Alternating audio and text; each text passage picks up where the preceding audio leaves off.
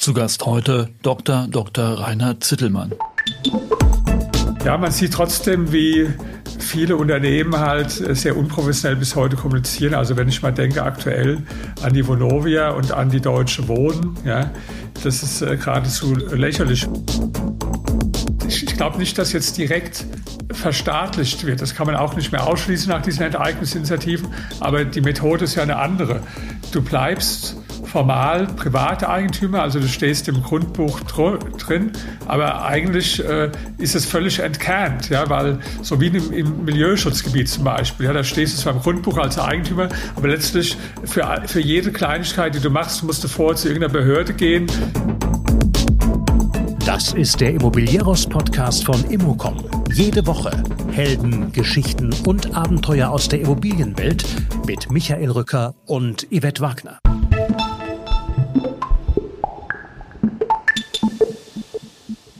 Dr. Dr. Reinhard Zittelmann ist für eine ganze Generation von Projektentwicklern und Fondsmanagern der Inbegriff für Immobilienjournalismus und Immobilien-PR sowie als Gründer der legendären Berliner Immobilienrunde. Viele kennen ihn als Leiter des Immobilienressorts bei der Welt, als Gründer der ersten wirklichen Immobilien-PR-Firma in Deutschland. Wenige in der Szene wissen, dass er vorher bereits eine Karriere als Historiker mit einer international rezipierten Promotion zu Faschismus und Moderne absolviert hat und mittlerweile ein renommierter und international verlegter wie gebuchter Spezialist für Vermögens- und Reichtumsforschung ist. Mithin einer der bisher spannendsten Gesprächspartner im Immobilieros Podcast eine bemerkenswerte Unterhaltung darüber, was Immobilienkommunikation ausmacht, warum es eine Illusion der Branche ist, Gegner von Eigentum und Freiheit beschwichtigen zu können, wann und wie man handeln muss, um sein Vermögen vor den Umverteilern zu schützen und was man mitbringen muss, um als Immobilienunternehmer erfolgreich zu sein. Aber bevor es losgeht, Branchennews, Newsletter und weitere Podcasts gibt es über www.immocom.com und ja, wir starten tatsächlich im Juli wieder mit Veranstaltungen. Auch diese Termine sind auf immocom.com zu finden und natürlich freuen wir uns über Likes und Weiterempfehlungen dieses Podcasts. Und jetzt startfrei für einen Podcast der besonderen Art mit Dr. Dr. Rainer Zittelmann.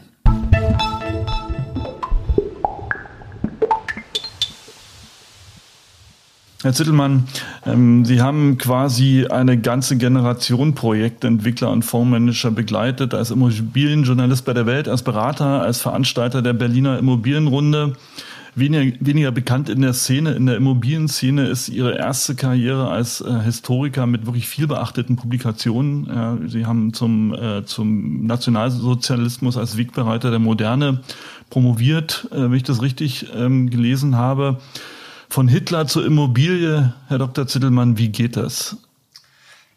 Nein, das war natürlich jetzt kein äh, kurzer Weg, sondern äh, mit vielen Umwegen verbunden. Ich war ähm, tatsächlich ursprünglich Historiker, habe ja in Geschichte promoviert, war dann auch hier äh, ungefähr fünf Jahre an der FU Berlin als wissenschaftlicher Assistent, habe da weitere Veröffentlichungen äh, gemacht und äh, bin dann aber von da aus zum Ulstein Probilen Verlag, wo ich äh, Cheflektor war, das Programm gestaltet habe. Das war aber ein Teil vom Springer Verlag. Da haben die mich dann entdeckt sozusagen und zur, zur Welt geholt. Und bei der Welt, da war ich dann auch erst für zeitgeschichtliche Themen und so weiter verantwortlich. Aber habe dann, könnte man mal ausführlicher erzählen, aber bin dann wie oft durch, durch Zufälle letztlich zu dem Immobilienthema gekommen und äh, war ja am Schluss dann bei der Welt für die Immobilienthemen verantwortlich. Also ich hatte die erste äh, tägliche Immobilienseite einer europäischen Tageszeitung dann entwickelt, damals bei der Welt und hatte dann irgendwann die Geschäftsidee halt äh, ein Beratungsunternehmen im Immobilienbereich aufzumachen. Insofern war das jetzt äh, tatsächlich ein verzwickter äh, Weg. Aber immer alles, was ich gemacht habe, habe ich mit großer äh, Begeisterung gemacht zum jeweiligen Zeitpunkt. Das äh, Immobilienberatungsunternehmen, eine Positionierungsberatung, PB, äh, war das erste seiner Art, dieser Art in Deutschland. Ähm, Sie haben in der, Ihrer Biografie geschrieben, damals haben die Immobilienunternehmen eigentlich nicht richtig vernünftig kommuniziert äh, im Markt. Ist das immer noch so? Hat sich da was geändert eigentlich? Da hat sich äh, zum Teil was geändert, zum Teil auch nicht. Ja. Also klar, jetzt die Firmen äh, sind ja dann auch einige nachgefolgt, die dann äh, die dann auch was Ähnliches gemacht haben, wie das, was, was ich gemacht habe, also professionelle Kommunikationsberatung. Das gab es damals äh, kaum. Ja. Es gab auch damals keine Firma, die jetzt ausschließlich darauf äh, fokussiert war, wie bei uns. Ja. Es war halt irgendwo unser USP. Wir machen das äh, nur und ausschließlich im Immobilien- und Vorbereich. Ähm, ja, man sieht trotzdem, wie viele Unternehmen halt äh, sehr unprofessionell bis heute kommunizieren. Also wenn ich mal denke aktuell an die Vonovia und an die Deutsche Wohnen, ja, das ist äh, geradezu lächerlich, wenn ich das so von außen betrachte. Die, die meinen ja seit Jahren schon dadurch, dass es sich äh, anbiedern äh, praktisch ja, und sagen, wir sind ganz lieb zu euch und wir machen jetzt auch freiwillig einen eigenen Mieten. Äh, und wir machen das nicht und das und wir sind jetzt ganz lieb zu euch und liebe Sozialisten, habt uns doch auch ein bisschen lieb und enteignet uns nicht. Ja. Das ist natürlich eine unsinnige Strategie, weil die fühlen sich im Gegenteil bestärkt. Die, die werten das als das, was es ist, nämlich als Schwäche. Ja. Und ähm, ich habe dann mal einen Artikel gelesen im Neuen Deutschland, äh, wo, wo dann die Deutsche Wohnen angefangen hat, solche Zugeständnisse zu machen. Dann haben die gesagt, ja, das zeigt, wir sind genau auf dem richtigen Weg äh, weiter. So, also das, äh, die, die sagen dann nicht, äh, ja, das sind jetzt die Guten, sondern die, die sagen dann, wir haben bisher mit äh, unserer aggressiven Strategie äh, Enteignung und so weiter, Enteignungsdrohung Erfolg gehabt. Ja. Also lass uns genau auf dem Weg weitermachen. Ja. Also das sieht man, das ist auch das Image von denen äh, ist ja nach wie vor sehr schlecht von diesen Unternehmen. Ja. Und da sieht man, dass also nach wie vor, äh, weil Sie es gefragt haben, da sehr viele Defizite sind im Kommunikationsbereich. Was hätten Sie denen empfohlen, als wenn Sie Berater gewesen wären? Das kann man jetzt nicht so einfach in einem Satz zusammenfassen, aber erstmal auf keinen Fall diese Appeasement-Strategie.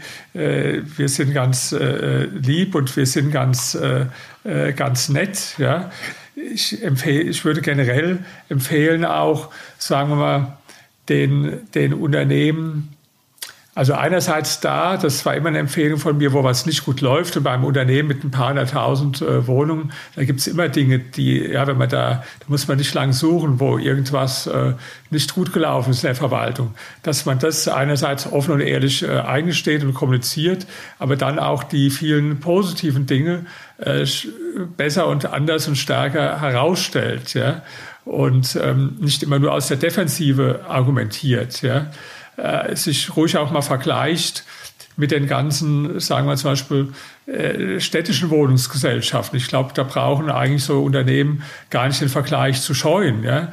Das äh, gibt hier auch manchmal in der Lokalpresse dann Berichte, was da alles im, im, im Argen ist bei diesen Gesellschaften. Also äh, das kann ich jetzt nicht aus dem Stegreif eine PR-Strategie für die entwickeln. Nur Tatsache ist, dass alles, was gemacht wurde, äh, natürlich äh, nicht funktioniert hat. So, und äh, dass es denen also äh, nicht äh, geholfen hat. Und ähm, deswegen, das war ja Ihre Frage, hat sich das inzwischen geändert, ja oder nein?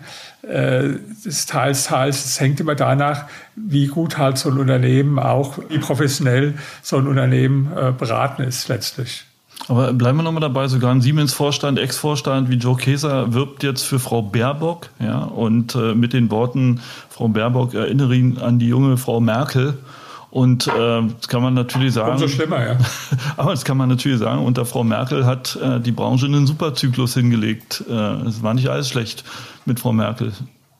Naja, das ist ja nicht das Verdienst von Frau Merkel, sondern wenn ich mir jetzt mal anschaue, ähm, wenn ich mal anschaue, äh, ich weiß nicht, welche Branche Sie meinen. Meinen Sie jetzt die Immobilienbranche? Ich meine die, Immobilie, ja. die Immobilienbranche. Ja, dann muss ich sagen, dann sehe ich ja da äh, nur permanente Umgestaltung in Richtung äh, Planwirtschaft. Ja, wir haben die, wir haben die Mietpreisbremse, die erste gehabt. Da wurde noch gesagt, das ist nur für fünf Jahre dann habe ich damals schon gesagt, also ich wette jede Wette drauf, die wird nach fünf Jahren erstens ver, äh, verlängert und zweitens verschärft und beides ist eingetreten. Dann haben sie ja auch verschärft. Ja. Dann äh, kommen jetzt weitere Dinge wie das Umwandlungsverbot, jetzt dann gerade heute beschlossen mit dem äh, CO2, äh, praktisch, dass da die Mehrkosten jetzt äh, hälftig dann künftig auch vom Vermieter getragen werden. Also ich habe da jetzt keine einzige Verbesserung äh, gesehen. Auch äh, da, wo es dringend nötig wäre. Also wir haben ja nach wie vor 25.000 Bauvorschriften in Deutschland. Ich habe nicht den Eindruck, dass es jetzt äh, in der Zeit von der Frau Merkel äh, weniger Bauvorschriften geworden sind. Im Gegenteil, das Bauen ist ja durch dieses ganze äh, Öko-Vorschriften ist erheblich verteuert worden. Das ist ja auch ein, ein Grund dafür, dass die Mieten steigen, dass man einfach nicht mehr zu vernünftigen Preisen bauen kann, weil Deutschland sich vorgenommen hat, die Welt stellvertretend für alle anderen zu retten. Ja? Und da sind natürlich äh, praktisch dann äh, ständig die, die neuen Energieeinsparverordnungen hochgegangen. Also ähm, wenn jetzt so einer wie der Joe Kaeser, äh, der immer schon politisch äh, daneben gelegt hat, der, der, wollte ja auch die Luisa Neubauer in äh, Aufsichtsrat äh, holen und so weiter. Das ist für mich reiner Opportunismus. Das ist halt oft bei der Wirtschaft so und war auch geschichtlich gesehen gerade bei der deutschen Wirtschaft immer so, dass die sich immer irgendwo schnell angepasst und arrangiert hat mit den jeweils Herrschenden. Und wenn jetzt äh, die den Eindruck bekommen, dass jetzt äh, die, die Grünen bald an der Macht sind, dann äh, arrangiert man sich auch äh, da. Ja. Aber also ist für mich jetzt, äh, ja, Sie können ja auch die Automobilbranche als Beispiel nehmen. Ja. Nehmen wir mal die dann, dann wurden erst Grenzwerte beschlossen für Diesel, wo jeder wusste, die sind eigentlich gar nicht einzuhalten. Ja? Aber die waren die angeblich allmächtige Autolobby letztlich doch zu schwach, das zu verhindern. Ja? Stattdessen haben sie Leute beschissen und äh, dann gesagt, naja, die Werte sind zwar so, aber wir, wir, wir tricksen jetzt, ja, und äh, haben die Leute betrogen, ja, statt dagegen vorzugehen. Und äh, jetzt kommt dann der nächste Schritt und wird hier praktisch jetzt nicht mehr von den Unternehmen bestimmt, welche Autos produziert werden, sondern das wird jetzt durch so, sogenannte Flottenziele in Brüssel festgelegt. Also eigentlich äh, weg von der Marktwirtschaft hin zu einer Planwirtschaft, dass nicht mehr die Unternehmen oder letztlich die Konsumenten bestimmen, äh, was produziert wird, sondern dass letztlich äh, die Politik und äh, irgendwelche Beamten bestimmen, was produziert wird. Und es hat ja noch nie funktioniert, auch in den letzten 100 Jahren, noch nie auf der Welt irgendeine Planwirtschaft funktioniert und die, die wird natürlich auch nicht funktionieren. Also deswegen solche Äußerungen wie jetzt von dem Jokesa oder auch von dem Dies von VW oder auch jetzt die Vonovia die Deutsche Wohnen. Das ist für mich alles Zeichen von einem ganz großen äh, Opportunismus, von einer, von einer Anpassung äh, an die jeweils Herrschenden und äh, ich glaube nicht, dass sich das auszahlt. So. So, Sie haben ja, das finde ich interessant, Sie, Sie sind Mann des klaren Wortes, erstens, aber zweitens, Sie haben ja auch versucht, äh, Dinge mitzubauen und zu gestalten. Sie waren ja einer der wesentlichen Initiatoren, die ZIA, den äh, äh sag mal, Dachverband äh, der Immobilienverbände äh, mit aufzubauen und zu bündeln. Aber Sie haben ja gerade eben eine Bestandsaufnahme so kurz gemacht, ja, äh, Stichwort äh, Mietpreisbremse-Diskussion, Baulandmodernisierungsgesetz, der faktischen Umwandlungsverbot, was dahinter ja. steht, ja, etc. pp. Äh, und äh, mittlerweile steht die Branche so vom Pharma, äh, vom Image kurz vor der Waffenlobby ja, und hat Banken und Pharma komplett ja. abgehängt. Was ist da los? Können die das nicht? Nee, also ganz eindeutig, ganz eindeutig nicht. Gut, man kann das auch nicht alles der Branche zuschreiben. Die Verbände, die bemühen sich schon, aber es ist halt ein ständiger Defensivkampf. Ja, man hat immer irgendwo, sagen wir, das Motto ist immer das Schlimmste zu verhindern letztlich. Ja, und das konnten auch immer wieder irgendwo bestimmte Auswüchse verhindert werden. Ich sage jetzt mal Beispiel Mietpreisbremse. Da wurde dann durch die Lobbytätigkeit der Immobilienwirtschaft erstmal verhindert, dass ähm, der Neubau mit einbezogen wird. Auch im Modernisierungsfall äh, wurden dann die Wohnungen rausgenommen, aber sehr, sehr unklar formuliert, auch weil man gar nicht wusste, äh, wann überhaupt eine äh, umfassende Modernisierung vorliegt. Aber da wurden immer schon mal einzelne Dinge verhindert, aber oft auch nur temporär die dann im nächsten Zug auch schon wieder verschärft wurden. Und das ist halt auch so eine Illusion, dass man denkt, durch, äh, durch Entgegenkommen Pragmatisches, äh, da kann man kurzfristig mal was äh, verhindern, aber die, das, das wird höchstens ein bisschen verlangsamt, äh, die, die Entwicklung. Ja? Die, die Richtung, die bleibt bestehen, die Richtung, die ist eindeutig gegen das Eigentum und äh, gegen die Investoren. Und ähm, das ist ja, das, das Motto ist immer never enough. Ja, das ist ja auch in dem, ist ja auch so bei den Grünen, das war ja auch eine Illusion.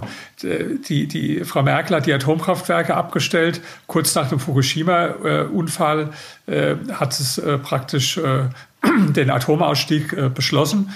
Das war ungefähr zweieinhalb Wochen vor den Landtagswahlen in Baden-Württemberg und die Absicht war, Wahlsieg der Grünen zu verhindern. Nicht mal, das ist gelungen, mhm. sondern das war der, der erste grüne Ministerpräsident, den haben wir genau in diesen Wahlen bekommen, der dadurch genau verhindert werden sollte. Also nicht mal dieses äh, Ziel wurde äh, erreicht dadurch. Ja. Und das ist so, die, die sagen dann, ja, wir müssen jetzt das Thema abräumen, ähm, wir das Thema Kernkraft. Die Grünen sagen, wir haben schon wieder das nächste Thema, jetzt sind die Kohlekraftwerke da. Jetzt müssen die abgestellt. Da geht die ganze Kampagne wieder von vorn los. Dann denkt man, jetzt stellen wir die ab, dann ist Schluss. Das, das ist aber nie Schluss. Ja? Das ist egal, egal was man macht. Ja? Das fing ja auch erst an, ihr müsst alle Diesel fahren, ja, aus Umweltgründen. Dann haben wir irgendwann alle Diesel gefahren, dann haben sie gesagt, das ist schrecklich, da sterben äh, die Menschen äh, äh, dadurch, durch Diesel, ja. Jetzt muss Diesel weg, jetzt müssen alle äh, dann äh, Elektrofahrzeuge fahren, ja. Und ich wette, in dem Moment, wenn das passiert, dann kommt es, was jetzt ja eigentlich jeder schon weiß, ja, wie schlecht es für die Umwelt ist und die Batterieproduktion und, äh, und so weiter, ja. Und äh, also man darf sich da nicht die Illusion hingeben, ob das jetzt im Immobilienbereich ist oder in anderen Bereichen, dass durch irgendeine Art von Zugeständnissen äh, dann das Thema weg wäre. Das ist ja auch im sozialpolitischen Bereich so. Da war es ja so Mindestlohn, das fing dann irgendwie an bei acht Euro noch was, ja. Und da habe ich schon damals vorausgesagt, da müsst ihr nicht lang warten, bis es dann kommt, das ist schrecklich, davon kann kein Mensch leben. Da müssen es zehn sein, es müssen zwölf Euro sein, ja. Bald 15, ja. Und da, da, das ist ein never enough, ja. Weil egal wie sie es machen, dann ist immer schon wieder, das ist wie Hase und Igel, dann ist immer schon wieder einer da, der sagt, nee, das ist trotzdem alles noch ganz schlimm. Aber auch hier nochmal die Frage, ja, wenn Sie jetzt morgen ruft jemand an, sagt hier, Herr Mattner ruft an, sagt Herr Zittelmann, ich habe keine Lust mehr, wollen Sie nicht Tierpräsident werden? Ja. Ähm, ne, ja. Also jetzt mal theoretisch, ne, geht anders, wissen wir. Aber wie würden Sie, wie würden Sie das Schiff umsteuern? Wie muss so ein, wie, wie muss die Branche agieren? Ich meine, die haben ja Geld, die haben ja Macht. Ja, der, der, der, der GDW hat unfassbar viel Geld äh, durch die äh, mehr oder weniger Zwangsmitgliedschaften. Ja.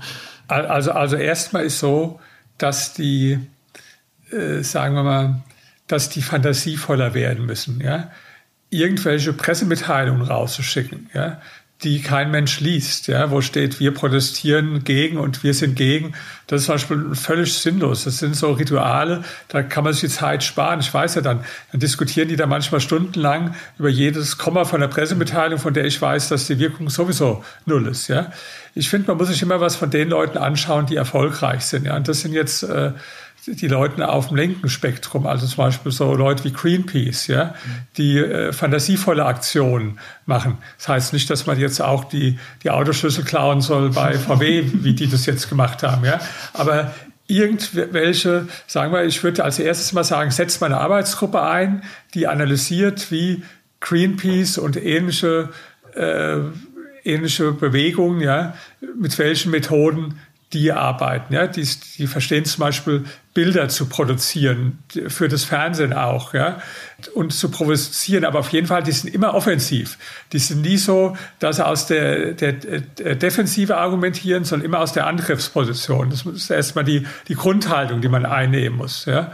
Und dann, wie gesagt, in den Methoden einfach da muss man das, das Rad neu erfinden. Da muss man einfach das kopieren, was bei anderen schon funktioniert hat. Ja, und das wäre also meine allererste Maßnahme, da ich sage, wir machen jetzt eine Arbeitsgruppe, die tut alle diese fantasievollen Aktionen und das Auftreten und die Maßnahmen von denen äh, analysieren und guckt, äh, wie kriegen wir das hin. Auch dieses, dieses, äh, ja, man muss auch viel stärker herausstellen, zum Beispiel, wenn jetzt die Mieten steigen oder wenn zu wenig gebaut wird, ja, wer ist schuld daran? Das wissen ja die, die Leute überhaupt gar nicht. Ja? Also zum Beispiel eine Maßnahme, die ich äh, vorschlagen würde, das würde ich nennen Schwarzbuch Wohnungsbauverhinderung. Ja, es gibt ja jedes Jahr das äh, Schwarzbuch vom Bund der Steuerzahler, wo die ganzen äh, schreienden Beispiele für Steuerverschwendung dargestellt werden. Jetzt kenne ich ja laufend Beispiele, wie Wohnungsbau verhindert wird. Also ich sage mal ein Beispiel hier, was ich gerne erzähle in Berlin, weil das war auch eine Firma, wo meine äh, Ex-Freundin drin gearbeitet hat. Die, die haben jetzt günstige Wohnungen, wollten in tausend schaffen. Also es war wirklich günstiger Wohnraum. Dann wurden irgendwelche, ich wusste gar nicht, wo das gibt, Knoblauchkröten heißen, die entdeckt. Ja, Dann war Baustopp für ein halbes Jahr oder so, ja. Dann konnte es wieder anfangen. Dann wurde aber zwei Monate später wieder neue Knoblauchkröten entdeckt. Dann gab es wieder irgendwelche Begehungen, wo dann alle möglichen Leute ihre lange Gutachten und äh, Baustopps, ja. Ergebnis der ganzen Geschichte die Firma, das war der größtes Projekt, ja, die gibt's nicht mehr. Also damals hat meine Freundin und 40 andere Mitarbeiter ihren Arbeitsplatz verloren, definitiv, durch diese Baustopps. Die Leute, die mehreren tausend günstigen Wohnungen, die gebaut werden sollten, sind auch nicht gebaut worden. Nur die äh, Knoblauchkröten, äh, die haben also ihre Behausung dann äh, gehabt. So, ja. so, da gibt's unendlich viele Beispiele. Ja. Ich habe die immer bei der Berliner Immobilienrunde besser als jeder andere gehört, weil da haben immer die Projektentwickler referiert und die haben diese Beispiele genannt. Aber die sind die, die, die kennen weder die Politiker noch die Journalisten, die kennt niemand. Also muss man die letztlich publik machen. Das ist ein bisschen schwierig, weil da haben die Leute oft die Angst, die, die Bauträger, jetzt mache ich meinen Fall öffentlich und dann verderbe ich es mir mit denen, die sitzen am längeren Hebel. Aber da ist dann halt auch mal Solidarität gefragt, dass dann da gibt es ja nicht nur Ängstliche, da gibt es dann vielleicht auch mal äh, 30, 40 Mutige, die man voranschickt oder man könnte auch ein paar Beispiele dann vielleicht anonymisiert bringen, so ein bisschen verfremdet, so dass die also die Beispiele an sich echt sind, aber man nicht schließen kann, äh, wer war das jetzt, ja. Und das wäre meine zweite Maßnahme, also so ein, äh, so ein Schwarzbuch äh, Wohnungsbauverhinderung rauszubringen, äh, was man dann natürlich immer in der PR darstellt und dann auch äh, entsprechend ruhig auch, sagen wir mal, mit, mit, mit Anzeigen auch in den Medien, äh, in den Medien arbeiten, in den klassischen Medien, aber natürlich äh, auch in den sozialen Medien, wo man gewisse Zahlen mal nennt. Zum Beispiel eine Zahl, die ich mal nenne, ist, das wissen viele Leute gar nicht, wenn man so einen B-Plan macht jetzt für, ja, das kann jetzt zum Teil jetzt 10, 12 Jahre dauern in, in Berlin. Das ist keine uh, ungewöhnliche Zeit. Sage ich den Leuten immer, du musst verstehen, da kauft er ein Grundstück und bis es dann das Haus da ist, dauert zwölf Jahre. Aber davon sind zwei Jahre Bauzeit und die anderen zehn Jahre ist äh, äh, Bürokratie und so. Ja, sie nicken, weil sie es wissen. Aber wer weiß es? Das weiß kaum einer. Und das sind ja die, die, die Gründe. Und da muss man solche Zahlen publik machen, aber ein bisschen fantasievoll. Ja, da würde ich, was weiß ich, hier Tagesspiegel eine ganzseitige Anzeige machen. Da steht nur drauf zwölf Jahre. Sonst steht da nichts drin. Ja? Da steht zwölf Jahre auf der ganzen, eine ganze Seite. Ja? Dann wird jeder fragen, was ist das? Zwölf Jahre, ja? Kein Langtext.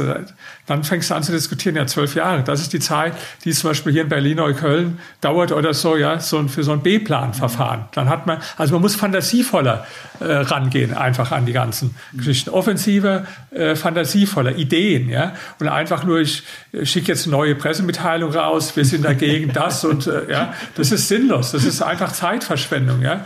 Und äh, deswegen, also Sie sehen, da ist immer noch der PR-Mann äh, in mir. Ich mache das ja nicht mehr, ich mache jetzt andere Sachen. Aber ich glaube wirklich, was von PR zu verstehen. Okay, aber Sie, Sie beobachten es auch noch aus volkswirtschaftlicher und marktwirtschaftlicher Sicht. Sie haben in Ihrer Laufbahn viele Trends vorausgesehen, ja.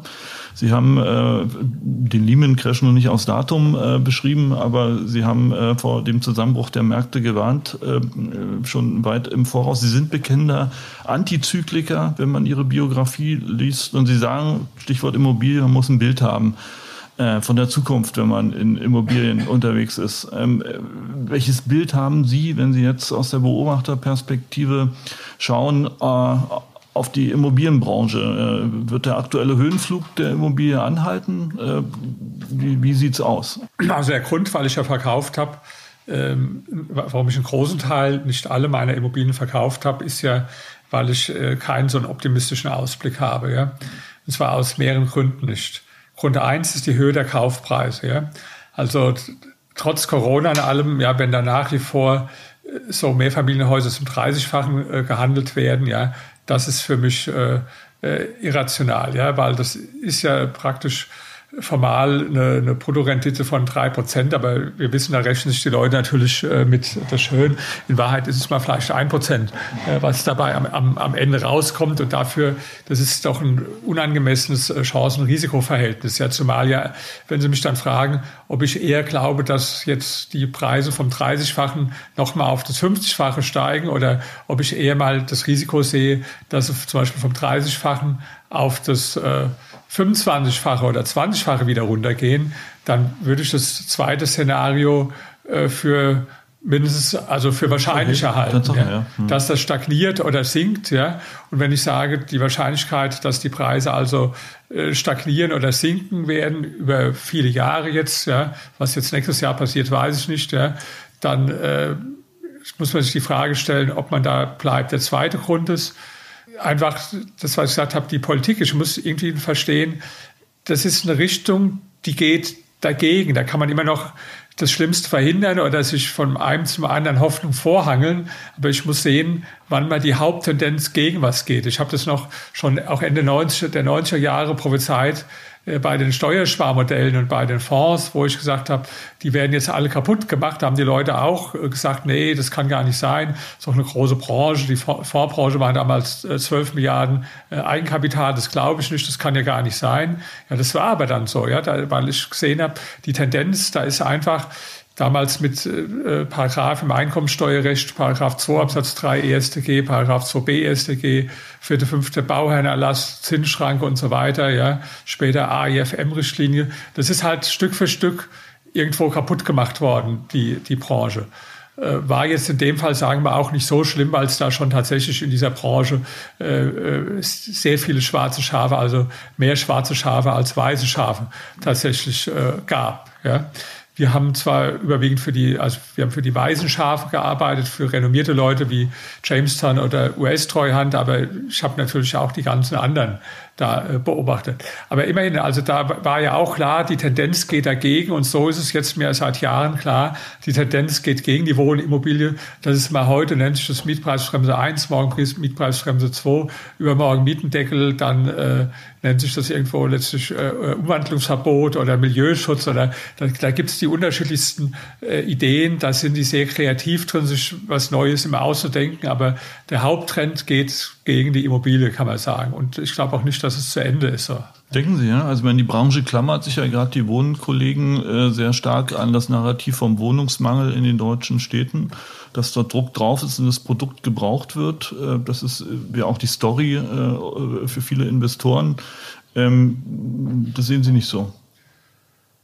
Dass, dass es einen Wohnraummangel gibt in einigen Städten, ist ja unbestreitbar. Ja. Die Frage ist nur, äh, was folgt daraus? Also erstmal glaube ich, dass das doch äh, verstärkt auch die äh, kommunalen Gesellschaften dann, die, die kaufen zu, die, äh, die bauen dann auch selbst, ja, äh, dass da also wahrscheinlich verstärkt äh, Dinge geschehen werden. Ja.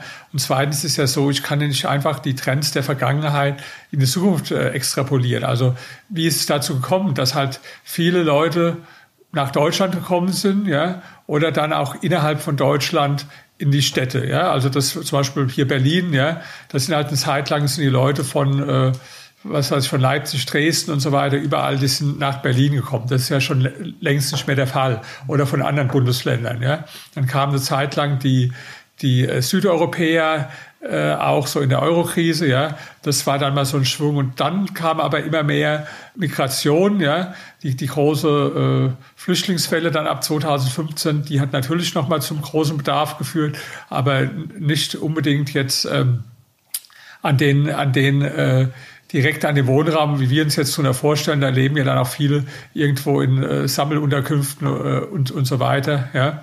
Aber da ist natürlich klar die Frage, wenn man jetzt von ausgeht, dass jetzt weitere riesige Migrationswellen äh, kommen nach Deutschland, so wie wir es hatten, ja, dann wird es natürlich auch einen weiteren, aber das wird so viel sozialen Sprengstoff äh, dann äh, bedeuten. Muss, hängt jetzt natürlich von politischen Gegebenheiten ab. Also nehmen wir jetzt mal an, jetzt kommt äh, Rot-Rot-Grün an die Macht, wenn die dann wirklich sagen, äh, wir machen die Grenzen äh, weit auf, so, ja, dann bin ich ganz sicher, dass, dass, die, dass sie dann schnell wieder abgewählt äh, werden, ja. Also, weil das, das wir wollen auch viele Wähler nicht, der SPD oder auch der, der Grünen nicht, ja. Und insofern glaube ich jetzt nicht, ähm, dass, dass es da solch großen Bewegungen, wie es jetzt in der Vergangenheit gab, weiterhin geben wird. Ja.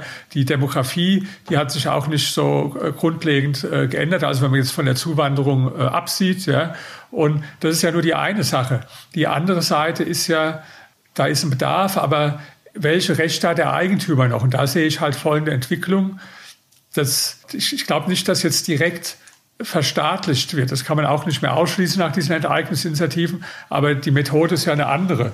Du bleibst formal private Eigentümer, also du stehst im Grundbuch drin, aber eigentlich äh, ist es völlig entkernt, ja, weil so wie im, im Milieuschutzgebiet zum Beispiel, ja, da stehst du zwar im Grundbuch als Eigentümer, aber letztlich für, für jede Kleinigkeit, die du machst, musst du vor zu irgendeiner Behörde gehen, äh, ja, ich will hier ein zweites Waschbecken einbauen, nee, äh, machen wir nicht, ja, ich will hier zwei Zimmer zusammenlegen, nee, das ist Luxus, ja, ich äh, will hier eine andere Badewanne einbauen, die größer ist, nee, das wird verboten, ja, also du kannst die äh, Mieten nicht mehr mehr äh, anheben, wie du willst. Du, dann wird aber die, äh, sieht man jetzt ja schon, die, die Umlagefähigkeit, auch der Nebenkosten fangen sie jetzt schon an, dann äh, wegzunehmen vom Mieter auf den äh, äh, Vermieter. Ja? Also du stehst doch im Grundbuch als Eigentümer drin, ja?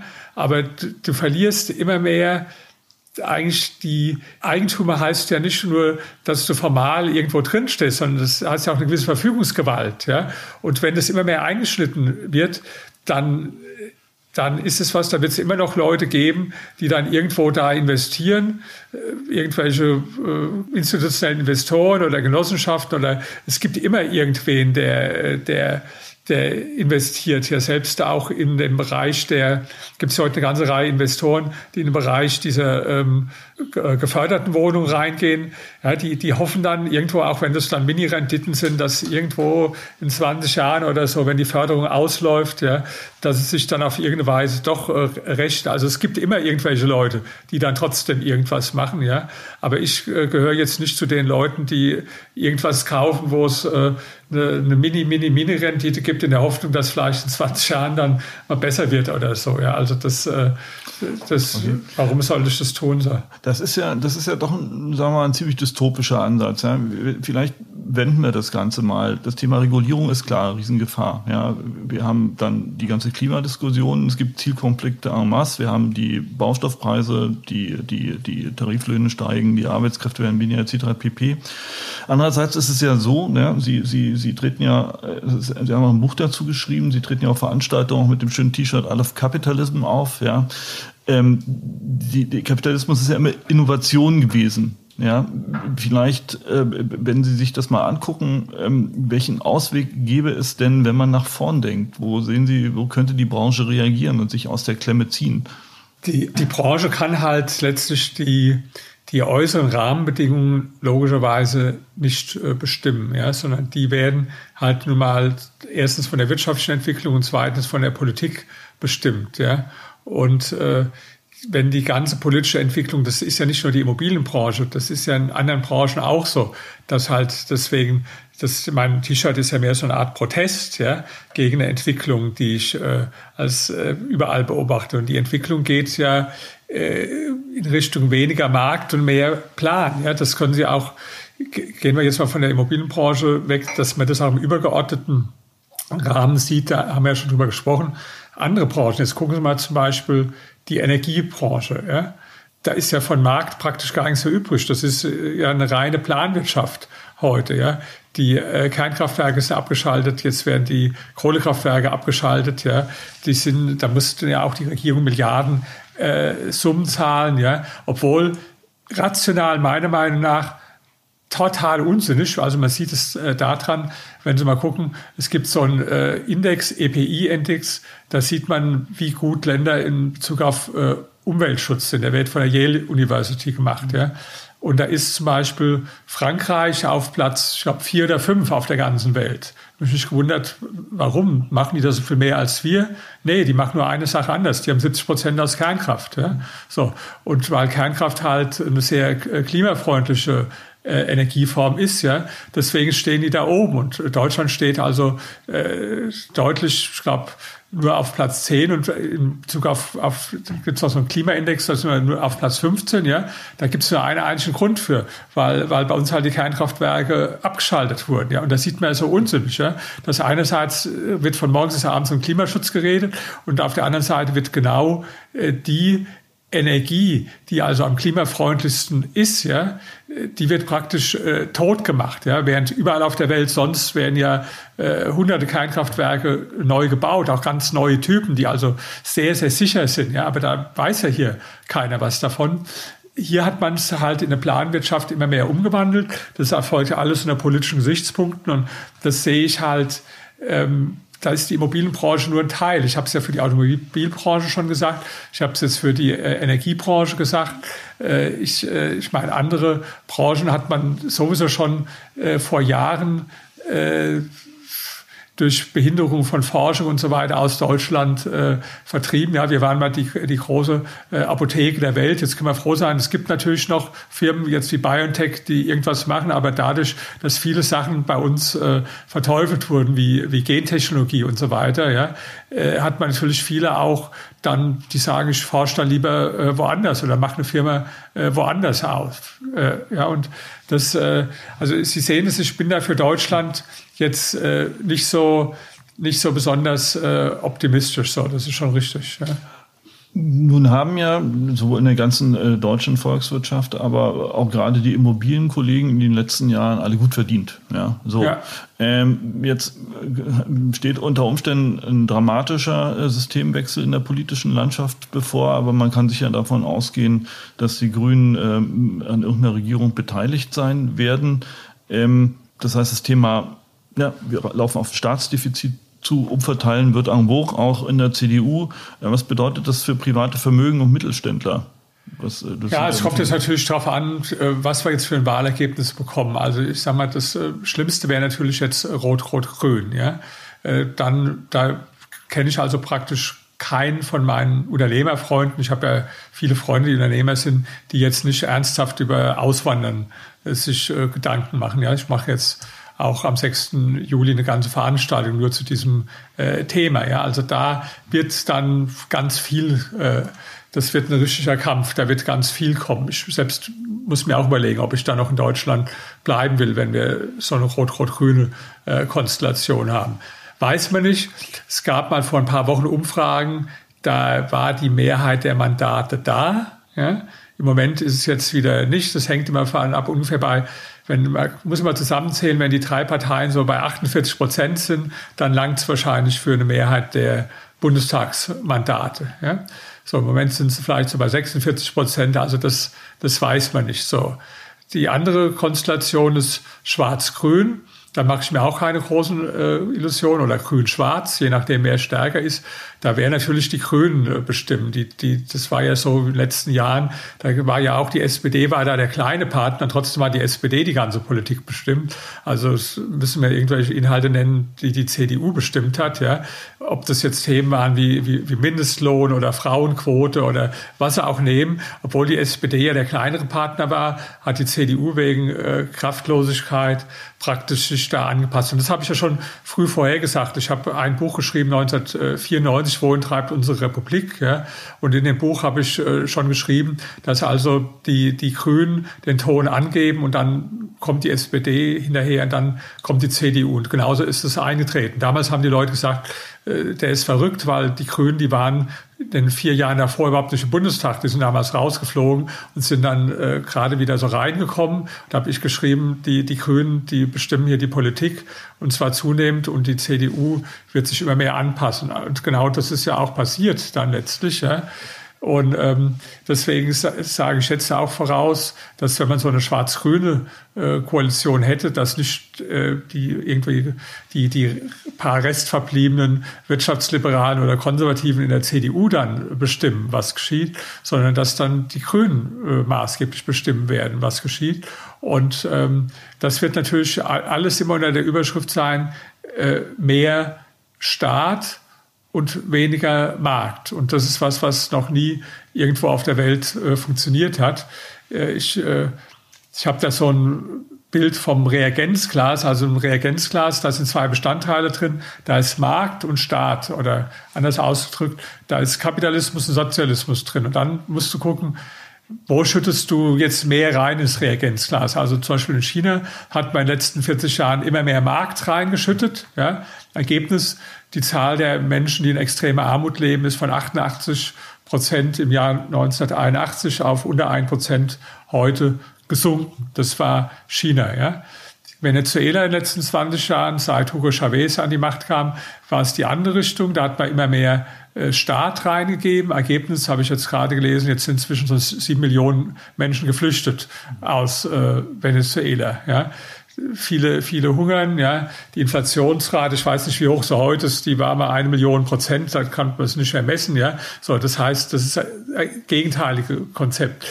Mehr, mehr Staat reingeben statt mehr Markt. Ja. Und wenn wir jetzt äh, das, dem Konzept folgen, mehr äh, Staat reingeben. Das geht eine Zeit lang gut, ja, weil Deutschland hat natürlich auch äh, profitiert jetzt äh, von den äh, sehr niedrigen äh, Zinsen, weil der Staat ja praktisch noch dafür bezahlt äh, wird, wenn er sich äh, verschuldet. Ja. Und die ganze Merkel-Zeit hat auch noch von den Reformen von dem Schröder äh, profitiert. Also das ist ja immer so eine Zeit lang, äh, kann man da davon leben. Das ist wie jetzt, ein, sagen wir, wenn Sie jetzt im, wenn Sie jetzt äh, großen, sagen wir, Flugzeugträger haben und da entsteht so ein, so ein Loch in der Größe vom Eimer, dann stelle ich mir vor, dass der wahrscheinlich auch eine ganze Zeit lang äh, weiter geradeaus fährt. Das ist jetzt nicht dann wie beim, wenn Sie einen kleinen Schlauchboot das haben, dass es dann praktisch in ein paar Minuten absackt, sondern der wird erstmal weiterfahren. Aber, aber irgendwann, ja, wenn da wirklich ein Loch ist, wo Wasser reinkommt, ja, dann äh, wird sich das zeigen. Und so ist es auch, sehe ich es auch bei Deutschland, dass ähm, das ist immer, sagen wir, der Fluch auch der Politik. Ja? Wenn einer was Gutes macht, wie der Schröder, dann äh, profitiert der da nicht davon, sondern profitieren die Nachfolger davon. Und äh, umgekehrt, das, was jetzt hier alles an Negativen angerichtet ist, das muss die Frau Merkel nicht mehr aussitzen. Das äh, werden dann ihre Nachfolger dann, äh, dann machen. So, ja. Gut, also das heißt ganz kurz, äh, alles über fünf Millionen bei rot-grünen Wahlsieg äh, auswandern, sozusagen würde jetzt nicht jedem empfehlen, auszuwandern, aber schon mal drüber äh, nachzudenken, ist auch nicht mal sicher, ob das Auswandern hilft oder funktioniert. Ja? Also, die überlegen ja jetzt im Moment, wie sie eine Steuermauer errichten können. Also das ist ja wie die Mauer. Ja? In der DDR war es ja auch so, dass sind ja die Leute äh, abgehauen besonders also die ganzen Ärzte oder auch die Unternehmer. Und da hat man dann irgendwann den sogenannten antifaschistischen Schutzwall gebaut, 1961 die Mauer. Ja. Und jetzt äh, werden die nicht eine Mauer bauen, aber die bauen eine Steuermauer. Und da gibt es auch schon konkrete Ideen. Also erste Idee ist vom DIW äh, Vermögensabgabe der einmalige, zum Beispiel 20 Prozent. Ja. Dann äh, wird jetzt zum Beispiel auf dein Vermögen 20 Prozent Abgabe, aber die zahlst du über 20 Jahre gestreckt.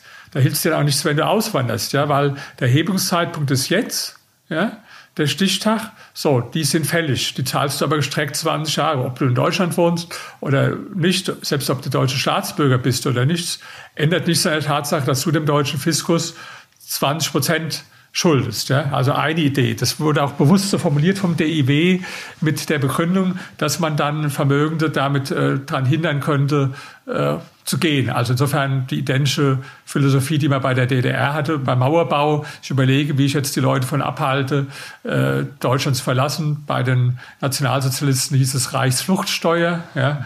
Und das Denken dahinter ist immer das Gleiche, also dass dem äh, Bürger soll sich freigestellt sein, wo er lebt. Gibt ja auch heute schon äh, äh, Maßnahmen, die sogenannte Wegzugsbesteuerung, ja, die sicherlich auch nochmal erhöht wird, die jeden Unternehmer trifft, wo sie praktisch 28,5 Prozent von ihrem Firmenwert dann erst bezahlen können, wenn sie, ihren, wenn sie Deutschland verlassen. Ja.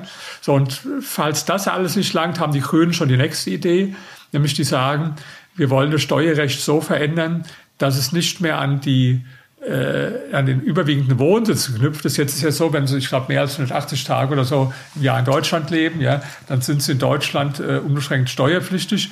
Und wenn Sie aber überwiegend woanders leben, dann sind Sie halt nicht mehr in Deutschland steuerpflichtig. Ja, oder beziehungsweise nur wenn sie Immobilien haben, nützt ihnen auch nichts, ja, weil die werden ja nach Doppelsteuerungsabkommen dann in Deutschland weiter besteuert. Ja.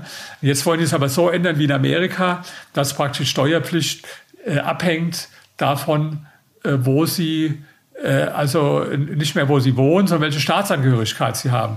Das heißt, du wanderst dann aus aus Deutschland, ja, nützt dir aber gar nichts, ja, so wie ein Amerikaner jetzt, ja, selbst wenn du als Amerikaner, selbst als Green Card Besitzer, du musst nicht mal die Staatsangehörigkeit haben.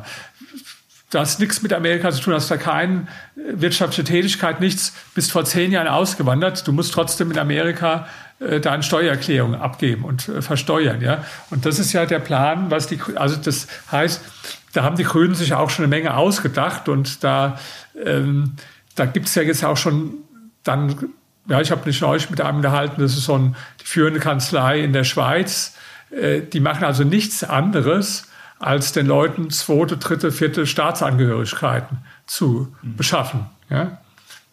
Was weiß ich von, du willst nicht unbedingt haben, ja, Zypern oder Malta statt Deutschland, ja.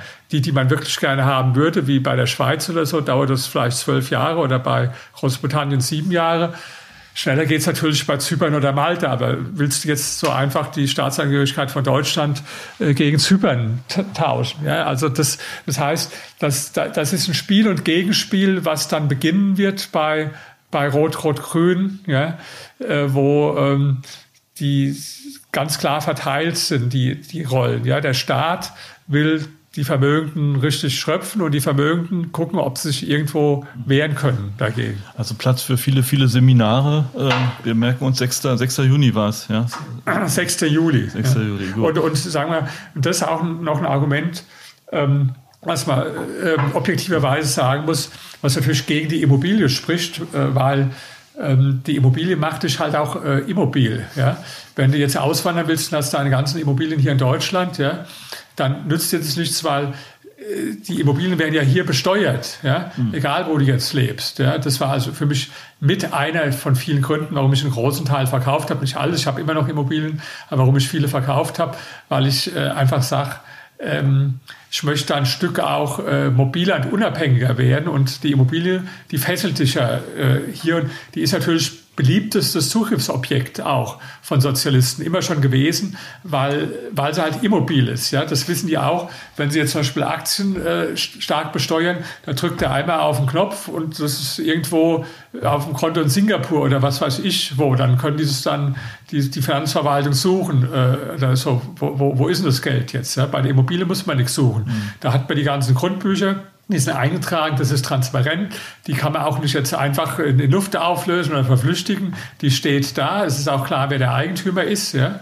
Und insofern ist es also, sagen wir mal, bei der ist die, ist die Immobilie immer das äh, beliebteste Zugriffsobjekt. Das ist immer der Anfang. Das war auch in der Geschichte so, dass wenn also die Sozialisten angefangen haben, irgendwo mit Verstaatlichung und so, dann ging dann immer Grund und Boden, Immobilien, das war der, das erste und dann kamen die, dann kamen die anderen dran. Okay, schöne Aussichten, beziehungsweise nicht. Aber Zittelmann, vielen Dank fürs Gespräch. Äh, bis bald. Danke.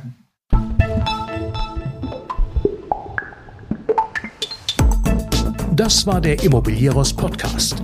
Alle Folgen finden Sie unter www.immobilieros.de und überall dort, wo man Podcasts hören kann.